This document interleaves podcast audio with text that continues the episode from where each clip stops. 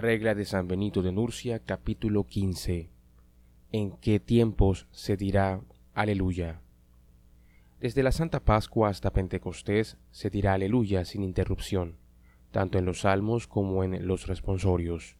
Pero desde Pentecostés hasta el principio de Cuaresma se dirá únicamente todas las noches a los nocturnos, con los seis últimos salmos.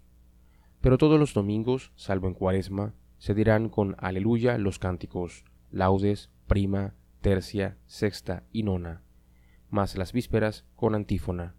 En cambio, los responsorios no se digan nunca con aleluya, sino desde Pascua hasta Pentecostés.